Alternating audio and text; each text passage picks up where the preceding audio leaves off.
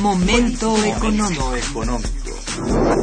Radio UNAM y el Instituto de Investigaciones Económicas presenta Momento económico. Un espacio para charlar sobre temas económicos que le interesan a usted. Acompáñenos.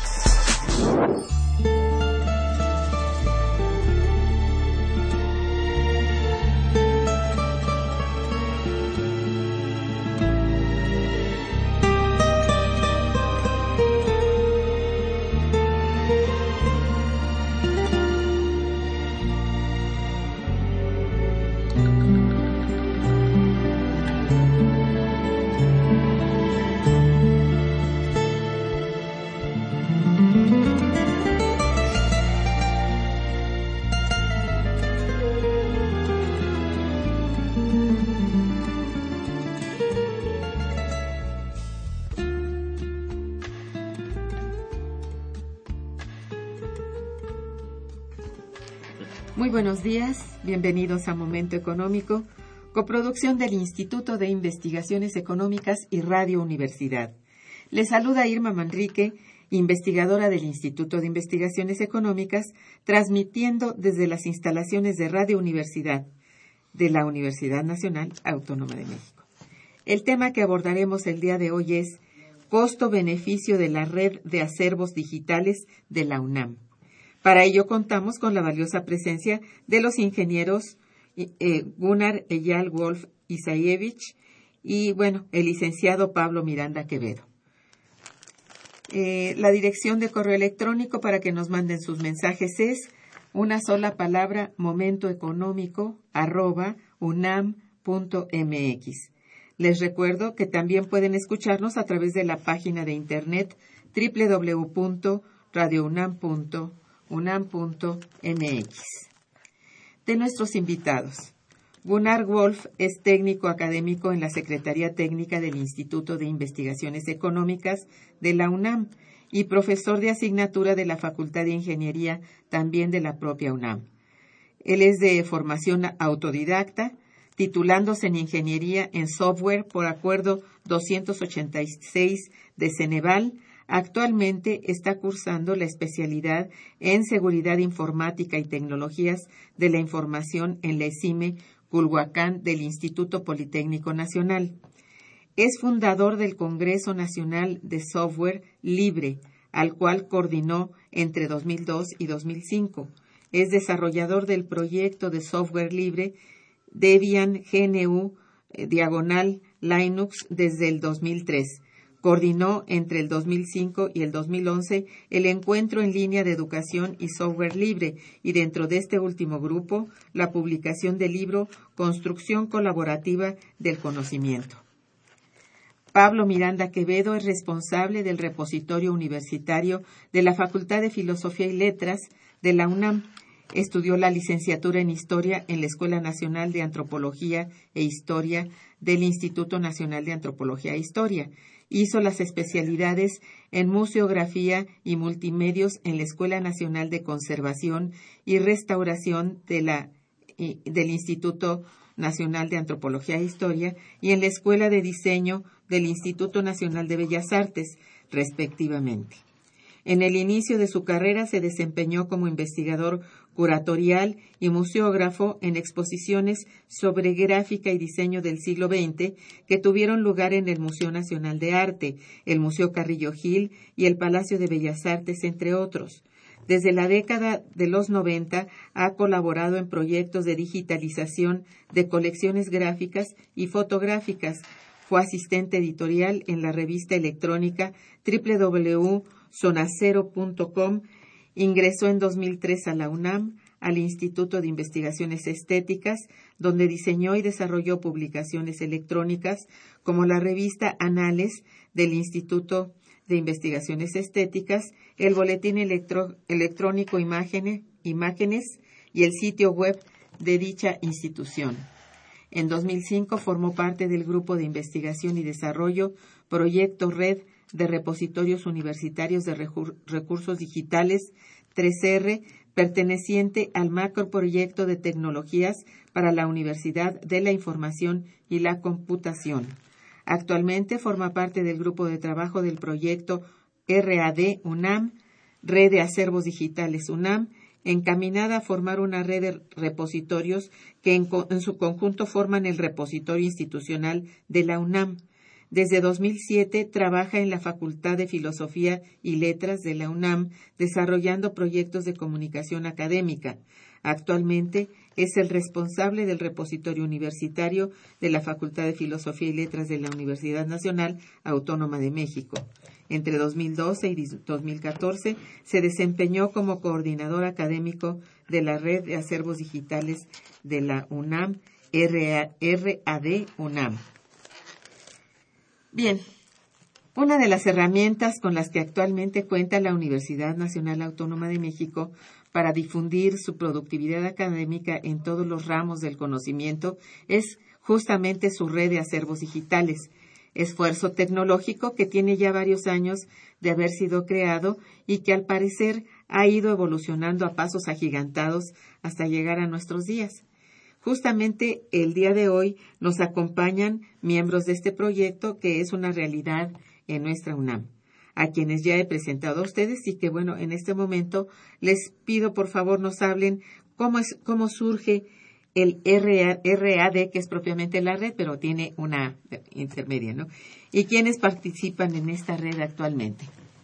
Por favor, eh, no sé, licenciado Pablo. Ah, bueno, bueno, muy buenos días, muchas gracias por la invitación. Bueno, es, importante contar un poco la historia de este proyecto. Este proyecto se, da en el marco de los macroproyectos que, que se desarrollaron durante el rectorado de, del doctor de la Fuente. Uno de ellos era un proyecto de apoyo a la investigación y a, las aplicaciones tecnológicas de las tecnologías, eh, digamos, de las tecnologías de cómputo para la educación a partir de eh, necesidades muy puntuales. De, ahí, se, de un gran proyecto más amplio, se desprende este que era un que se llamó 3R, que era la red de repositorios de recursos digitales, me parece, que era un proyecto este inserto dentro de un gran proyecto sobre la Universidad de las Tecnologías de la Información. Ese proyecto tenía como objetivo eh, eh, investigar eh, metodologías y proponer eh, un prototipo de repositorios para, para la UNAM que pudieran elaborar las dependencias por sí mismas y luego federarse y luego articularse. En ese proyecto se, se trabajaron pues las metodologías, se hizo esta cuestión de conocer lo último de las tendencias. Es importante resaltar que este proyecto se llevó como hacia el año 2006. Entonces, realmente el movimiento de acceso abierto y la dinámica técnica sobre la que se estaban empezando a desarrollar los repositorios estaba todavía muy en ciernes. Entonces, este proyecto abrevó, de todas estas experiencias y lo que logró hacer es generar una metodología para implementar repositorios en el ámbito universitario y este el conocimiento puntual de algunas herramientas. ¿no? De ahí ese, ese es el, eh, digamos, el origen de la red. Todo esto cristalizó pues en, en experiencias aplicadas dentro de la red y dos, las dependencias que han logrado establecer un repositorio para sí mismas. ¿no? ¿Quiénes participan, este, Gunnar? Bueno, en este momento eh, estamos en un momento de, cambio precisamente por, bueno, vamos a seguramente abordar más adelante eh, los retos que nos suponen varios acontecimientos de este año, pero formalmente tenemos nueve repositorios eh, que están participando, probablemente me vas a tener que ayudar con algunos. Sé que estamos, bueno, empiezo con muy mala educación por la casa, el repositorio del Instituto de Investigaciones Económicas, el que tú coordinas, Pablo, el de la Facultad de Filosofía y Letras, Instituto de Biología, Instituto de Investigaciones Sociales. Eh, eh, está entrando, eh, bueno, hay un proyecto de Facultad de Ingeniería, todavía no está dentro, pero va a entrar, investigaciones antropológicas, y, también hay algunos que, digamos, de, una naturaleza muy distintas, distinta, como el de CUAED, Coordinación de Universidad eh, Abierta y Educación a Distancia, vamos, eh, y, la misma de GETIC, la Dirección General de Cómputo y Tecnologías de la Información, que, pues bueno, son... Dirección General de Divulgación de la Ciencia, son entidades universitarias con muy distintas características que pues bueno, participan con la misma base tecnológica en con una estructura que se ha validado internacionalmente y pues nos permite presentar de una forma coherente, de una forma organizada, de una forma eh, fácil de indexar, de buscar pues eh, la, producción académica de la universidad. Eh, vaya, este licenciado, en este proyecto existe algún marco teórico que le dé soporte, referencia. Sí, tenemos como una bueno, en principio, pues las posibilidades de, incorporarse a la red es, eh, es necesario ser una dependencia universitaria. Es necesario tener un, un responsable eh, técnico y un responsable académico, por decir, o un coordinador que articule las necesidades de las instituciones hacia el repositorio. Y sobre todo, pues es necesario tener el aval y el apoyo político de, de las dependencias mismas, o sea, que la dependencia misma haga, un haga suyo un proyecto que es en beneficio de su comunidad y de la visibilidad de los contenidos universitarios. El marco, eh, básicamente, es, ese es uno de los marcos, ¿no? otro segundo sería un marco un poco más amplio en el sentido de que lo que hacemos es, este, eh, está dentro de, de las funciones, este, importantes de, de, la misión de la universidad. Nosotros estamos preservando y difundiendo conocimiento que es propiedad universitaria, que está generado con fondos públicos y que debe ser regresado a la comunidad y, al público en general. Y en tercer lugar, pues sí, tenemos este el marco, nuestros repositorios todos cumplen con los estándares tecnológicos de, sobre los cuales los repositorios de contenidos académicos funcionan, se interconectan y básicamente em, tener esa posibilidad de utilizar eh, esquemas de metadatos que de metadatos específicos que posteriormente Gunnar comentará este y también la posibilidad de protocolos de intercambio de información hacen que los repositorios estén dentro de ese nivel de funcionamiento y del marco teórico. Sí, Gunnar. Bueno, eh, sí, ampliando un poquito lo que decías, este, eh, eh, es muy importante, digamos, entender a, qué nos referimos cuando hablamos de un repositorio. O sea, repositorio significa depósito. ¿Por qué no usamos la palabra más frecuentemente utilizada? Que es una cosa que yo discutí un tanto cuando nos unimos al trabajo de Radunam. ¿Por qué no usar depósito? Pues bueno, porque antes de que formalizáramos el trabajo de los repositorios y, en las muchas dependencias en que esto no existe, eh, se, se, presentaba que cada grupo de investigación decía, ah, necesito una página web donde poner los resultados de mis investigaciones. Y muy bien, los administradores de sistema creaban una página web, subían algunos documentos con la estructura que iba apareciendo.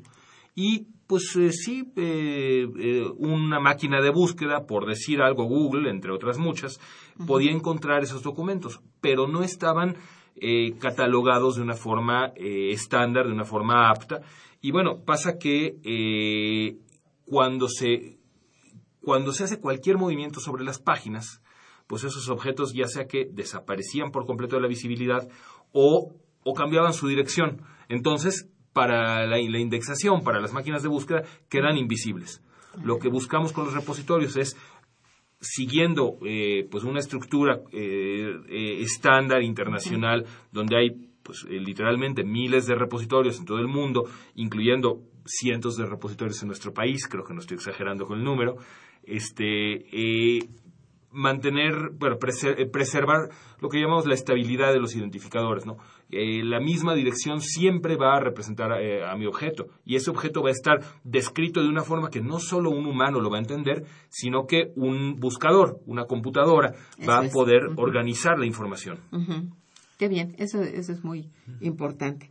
Porque eh, en última instancia la, la UNAM eh, necesita una red de acervos digitales, vamos, y en sí cómo está estructurada la red.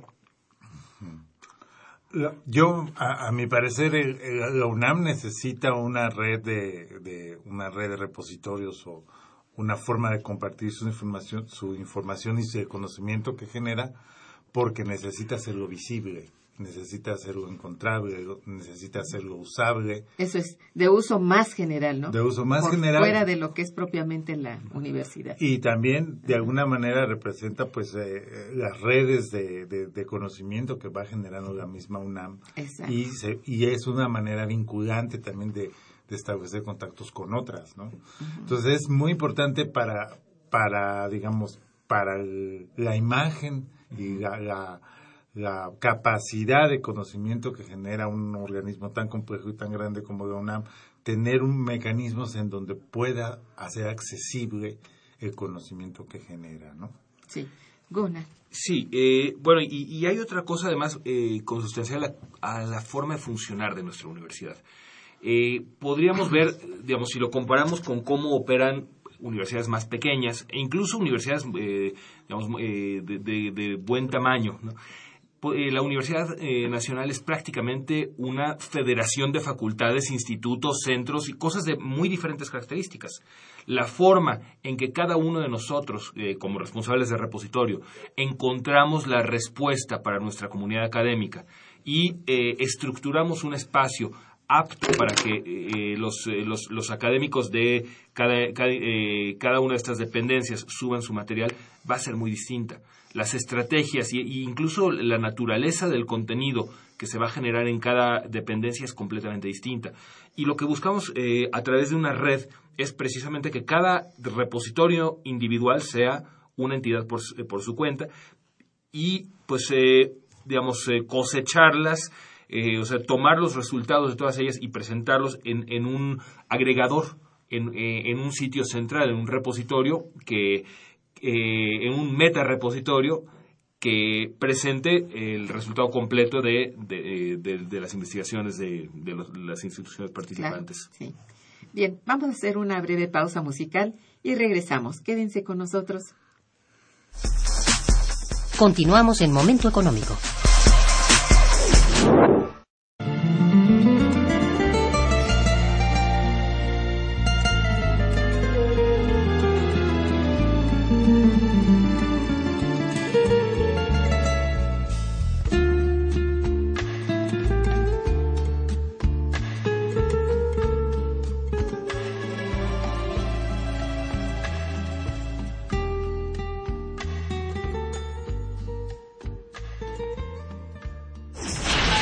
Está escuchando Momento Económico.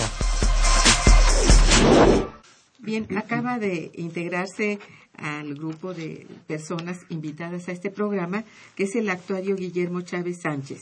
Él es, bienvenido, eh, actuario. Él es coordinador de publicaciones digitales de DGTIC, responsable del portal de revistas arbitradas de la UNAM.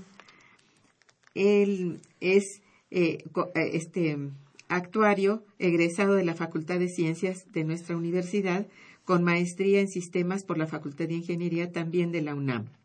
Es secretario técnico del Consejo de Publicaciones Académicas, arbitradas, como decía hace un momento, miembro del Consejo Editorial de la Dirección General de Publicaciones y Fomento de la UNAM, responsable técnico del sistema Latindex y Radu UNAM y técnico académico titular, que ese es su nombramiento. Muchas gracias. Bien, este, hablábamos pues de que, bueno, hay esta red de acervos digitales y han hablado de cómo está estructurada hace un momento el ingeniero Gunnar y el licenciado eh, Pablo.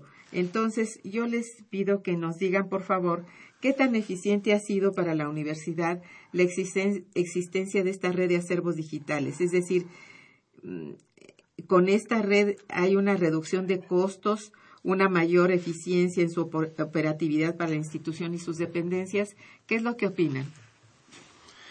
Bueno, eh, la red, no sé si ya lo hayan mencionado mis compañeros, pero la red de acervos digitales de la UNAM, desde que inició, pues ya casi seis años atrás, eh, en un inicio no tenía una gran aceptación o una gran eh, difusión, adopción por parte de la comunidad académica. Sin embargo, en los últimos eh, dos años, yo creo, a raíz de la publicación, de la difusión de las iniciativas internacionales de acceso abierto a la información.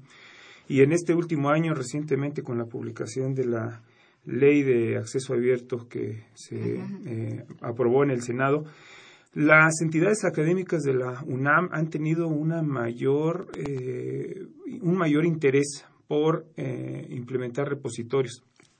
Si bien iniciamos en aquel entonces con cinco repositorios, actualmente ya tenemos más de diez y tenemos un buen número de solicitudes de entidades académicas que están interesadas en implementar sus repositorios. Eh, no necesariamente eh, la, la, falta o la rapidez de la implementación de estos repositorios tiene que ver con la tecnología. La tecnología, me parece, desde mi punto de vista, está resuelta.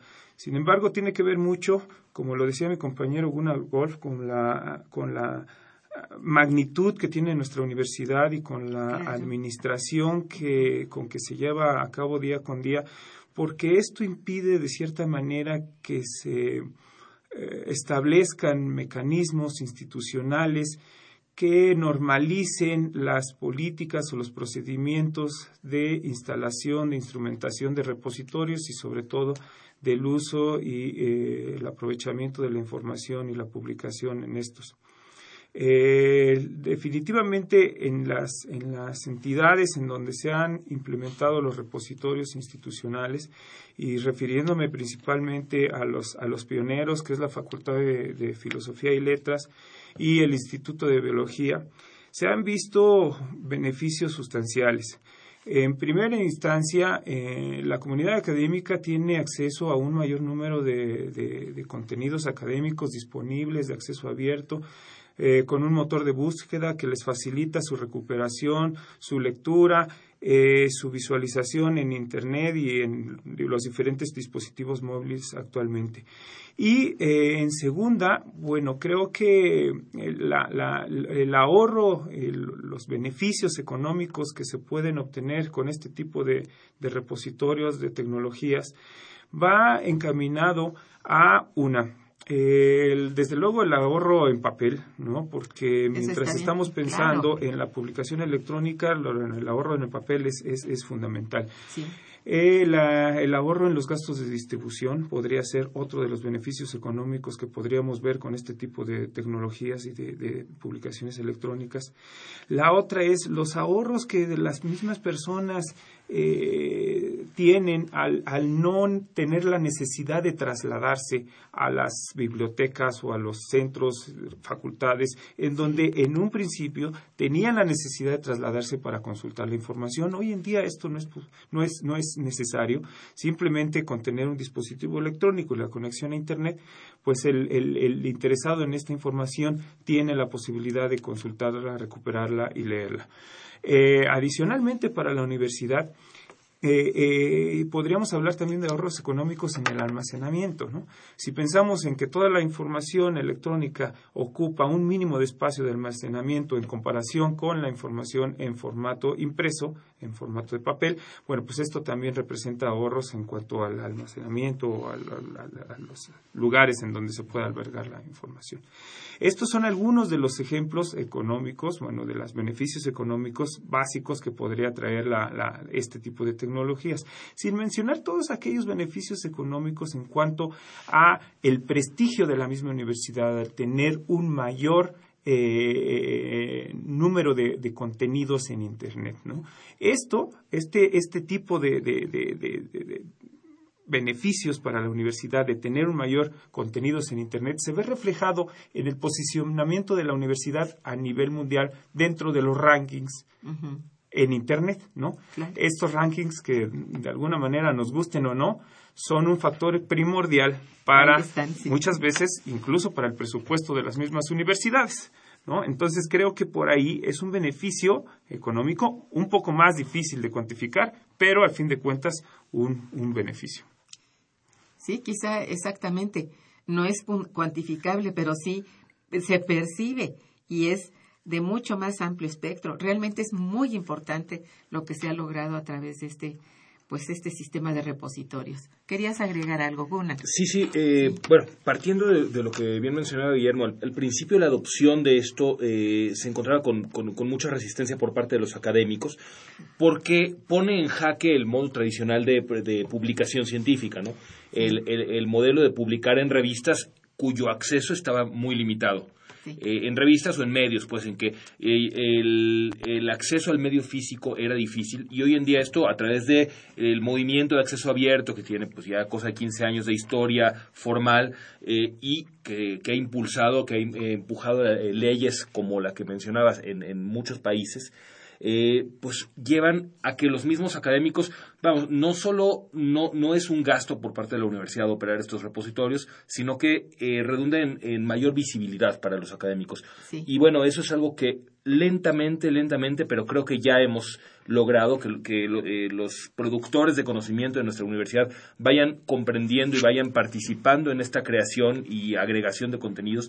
De hecho, bueno, eh, saben ustedes, me dirijo aquí a mis compañeros porque trabajamos juntos con estos temas, que probablemente el público que más familiarizado está con, con la, el concepto de los repositorios, el público de este programa. Digo, eh, eh, estoy consciente del, del, trabajo y hay que reconocerle al licenciado Santiago Hernández, este, eh, que todos los programas de, todas las emisiones de este programa se van almacenando en nuestro repositorio y el público que lo escucha está consciente de su existencia. Y bueno, la mayor parte de los objetos que tenemos en investigaciones económicas vienen de aquí. Pero además, y, ahí ligo con lo que mencionabas de, del costo de almacenamiento, tener libros viejos guardados sirve de muy poco. Sin embargo, eh, muchos institutos, eh, entre ellos el nuestro, ha estado invirtiendo mucho trabajo en recuperar esos libros viejos, en recuperar colecciones de revistas que ya nadie iba a ver, por más que tuvieran artículos muy valiosos de hace 20, 30, 40 años, y digitalizar todo y, pues irlo subiendo, catalogando y poniendo a disposición del público en general en los repositorios.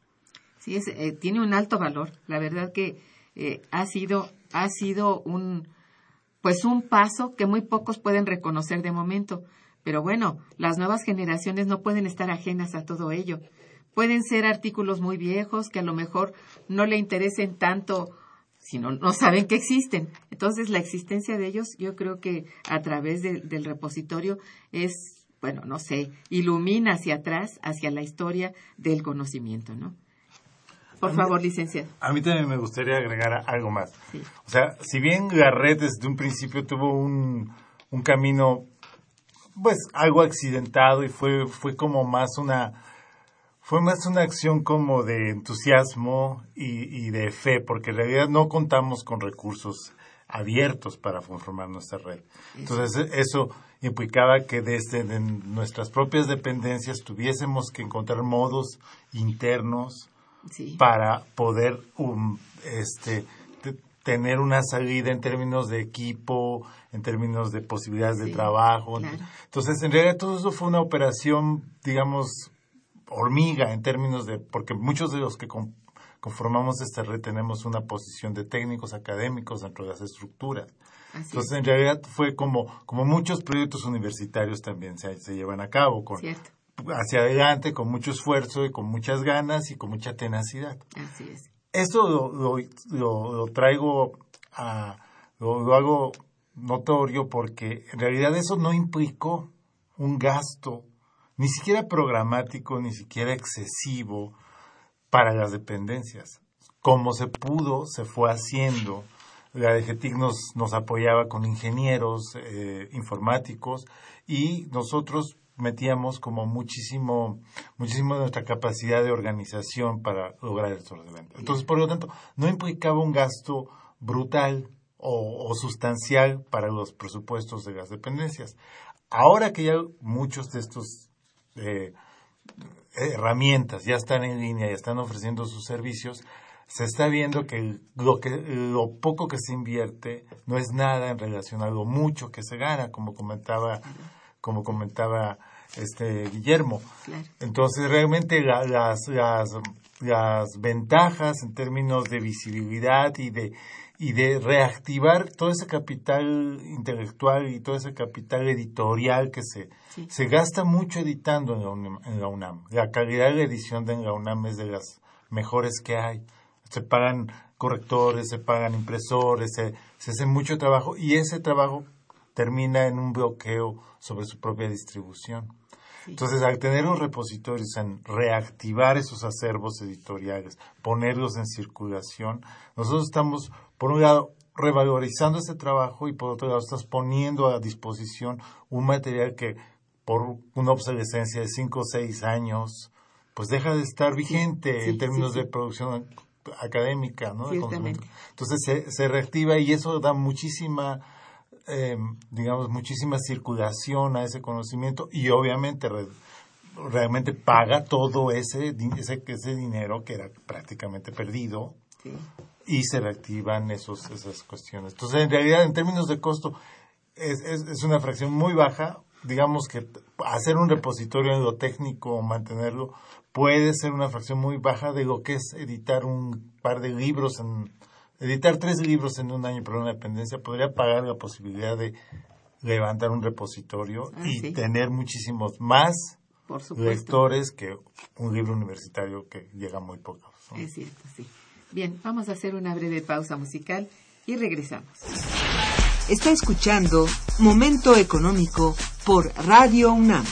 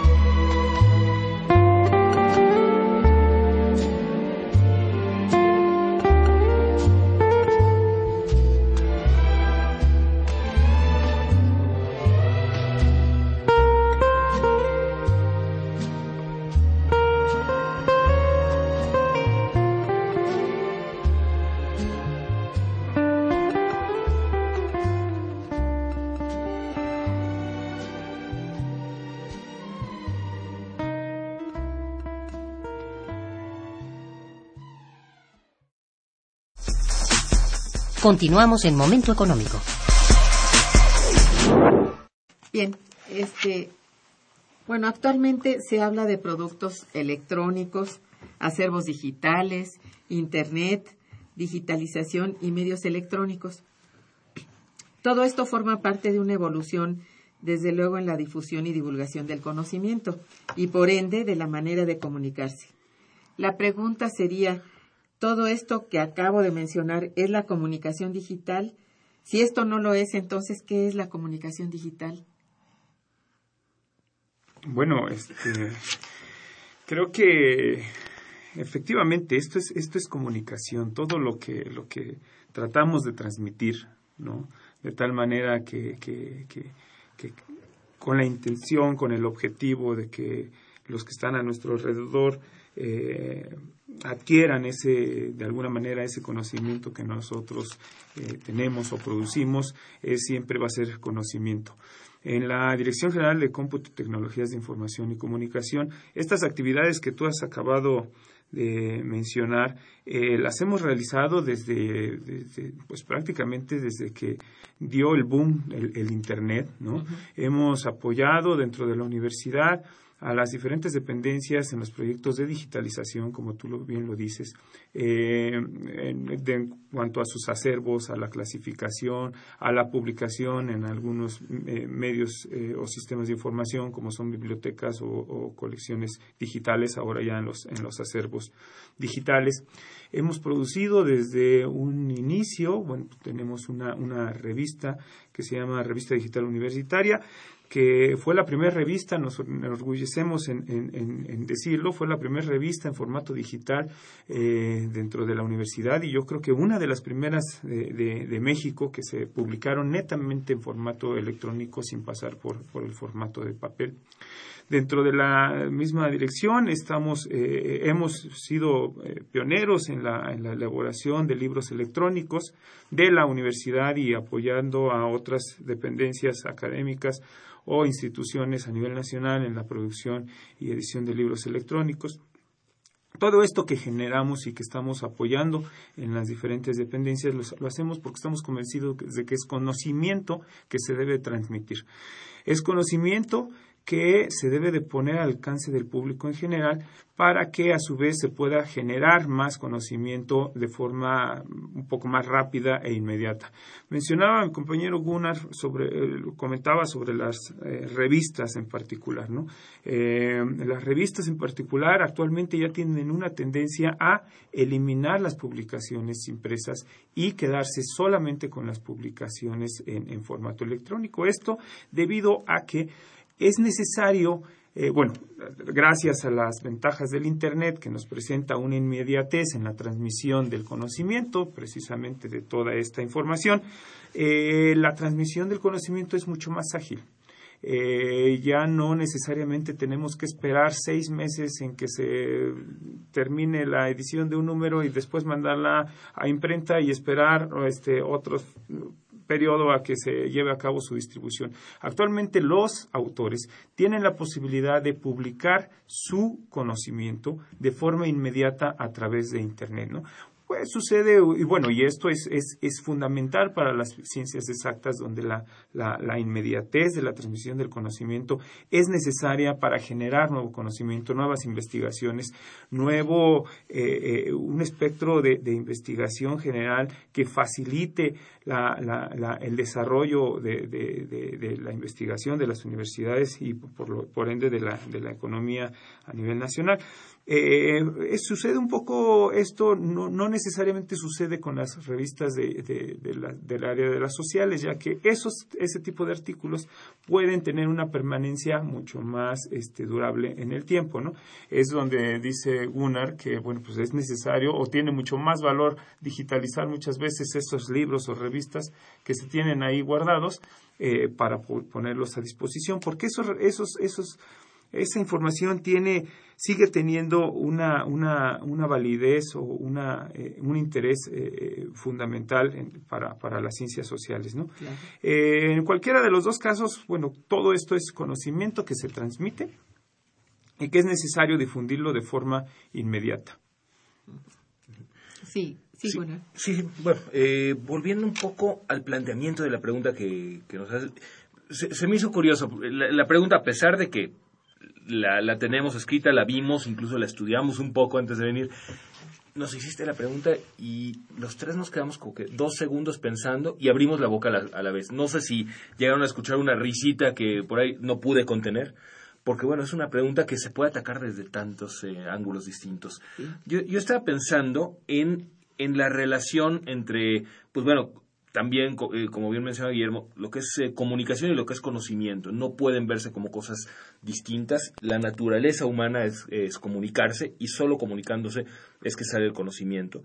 Y pues bueno, eso a mí me llevó un poco a, pensar en, el desarrollo histórico de la ciencia, ¿no? ¿Qué es lo que pasa cuando, eh, digamos, hace 300, 200, 100 años? Pues el desarrollo científico estaba hecho en base epistolar. Los grandes maestros intercambiaban cartas y se hacían eh, conocer unos a otros lo que habían hecho los terceros. Y bueno, cartas y cátedras, ¿no? Cátedras ante quien tengo cerca y las cartas es como viajaba la ciencia. Fue en el siglo XIX cuando empezó eso a recogerse en lo que ahora se conoce como revistas. Eh, y, a lo que nos lleva el poder digitalizar el conocimiento, pues es a una muchísimo mayor divulgación. Ya todo mundo, sin ser eh, especialista, puede leer eh, estos contenidos que antes estaban en las bibliotecas únicamente, en bibliotecas muy especializadas. No cualquiera puede venir a las bibliotecas que tenemos en Ciudad Universitaria. Ahora cualquiera en, eh, en, el lugar del mundo que sea tiene acceso a todo este acervo de información, pero incluso algo que vamos a tener que ir asimilando poco a poco, y es algo que hemos platicado mucho con Pablo, por ejemplo, es, bueno, cómo tiene que cambiar el proceso de producción científica para aceptar eh, contribuciones de conocimiento de gente que no está en el círculo formal académico. Cómo eh, la, gente puede escribir perfectamente documentado, perfectamente eh, formal, pero puede estarlo escribiendo en un blog, por decir algo. Puede estarlo escribiendo sin pasar por el proceso de dictamen. ¿Qué es lo que le puede dar validez a eso? Porque eso es de todos modos eh, producción y distribución de conocimiento. Entonces es un camino que nos queda y que a mí me, me emociona ver cómo lo vamos a empezar a, a enfrentar, que va a cambiar por completo la forma de trabajar de las universidades. La verdad que sí, ¿eh? me parece muy importante lo que acabas de decir. Licenciado. A mí me gustaría agregar y puntualizar algo. Sí, efectivamente es un, es, es, son formas de comunicación y, y de las formas en que las tecnologías se han, se han esparcido, pero yo puntualizaría que estos son formas de la comunicación académica específicamente. Y también el hecho de que la posibilidad de tener un, que las instituciones y las dependencias tengan eh, las posibilidades de, de, implementar sus repositorios, quiere decir que los repositorios son parte de las infraestructuras académicas de las mismas dependencias. Y esto nos lleva a pensar también en la forma en que la academia en este nuevo siglo se está reestructurando. O sea, los repositorios tienen que responder a las formas académicas de su tiempo también. Entonces hay una, hay una nueva forma de entender eh, la producción y la, la, circulación y las formas de vida académica del siglo XXI, en donde los nuevos académicos, los académicos que están como más sintonizados, también las brechas generacionales tienen su parte en esto y empiezan a generar sus redes sobre todo esta cuestión de que el conocimiento se genera en grupos, se genera en redes y se comparte. Serían como dos piezas fundamentales de las nuevas maneras de entender la academia para el siglo XXI. Esta academia 2.0 que se ha llamado por ahí, pero es una realidad, ya es muy diferente cómo, cómo la gente estudia, cómo la gente produce, cómo la gente circula su conocimiento. Y para eso deben de estar los repositorios ser la pieza fundamental para agilizar ese proceso. Muy importante eso. ¿Quería usted Sí, definitivamente. Creo que, este, como lo dicen mis compañeros, y gracias a las tecnologías, el conocimiento se está transmitiendo en estos, en estos tiempos de forma muy, muy diferente a, lo que hace al menos 10 años eh, se venía haciendo, ¿no? En papel, en texto. Actualmente tenemos la posibilidad de transmitir el conocimiento no solamente en texto, ¿no? Tenemos la posibilidad de transmitir, y para eso nos sirven los repositorios, para transmitir este nuevo tipo de conocimiento, audio, video, en interactivos, en diferentes formatos, ¿no? Que al, al, usuario le dan la posibilidad de percibir ese conocimiento de forma distinta, posiblemente de tener una experiencia y una adopción de ese conocimiento mucho más rica en cuanto a lo, a lo que tenía hace 10 o 20 años, que era simplemente el texto y una imagen fotográfica quizá. ¿No? Así es. Actualmente el académico, el investigador, el estudiante, el público en general puede leer un texto, pero enriquecido de audio, de video y de otros elementos que le van a ayudar a entender y a comprender ese conocimiento textual de alguna manera. Pero con una eh, mayor eh, riqueza en cuanto, a formato y contenido ¿no? de, los, de los contenidos. Muy bien, sí, es cierto eso. Bien, vamos a hacer un pequeño corte y regresaremos. Está escuchando Momento Económico.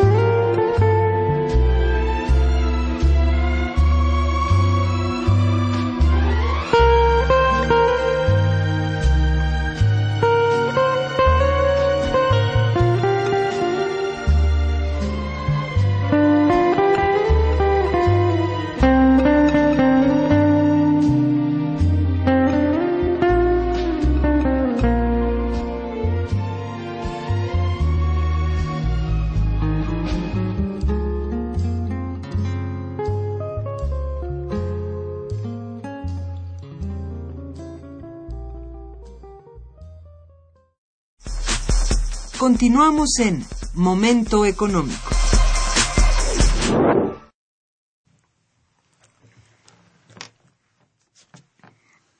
A ver, con la red de acervos digitales, la UNAM cumple con el objetivo del Open Access, ¿Una?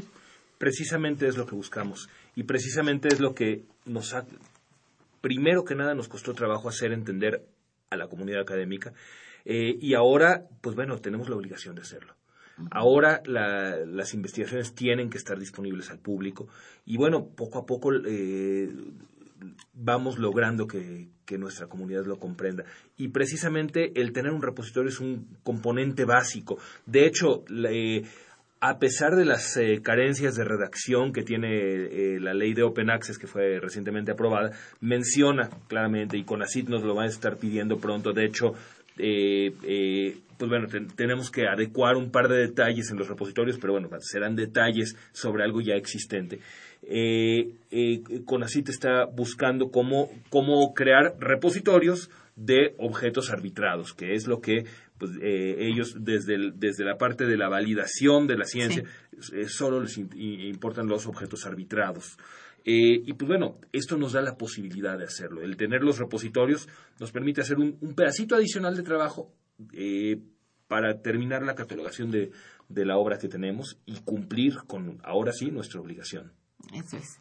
Muy bien. Este, ¿Cuántas universidades, bueno, no sé si lo saben, este, tienen, o instituciones, pues no solamente universidades, instituciones académicas cuentan con este tipo de tecnología para la difusión de la productividad?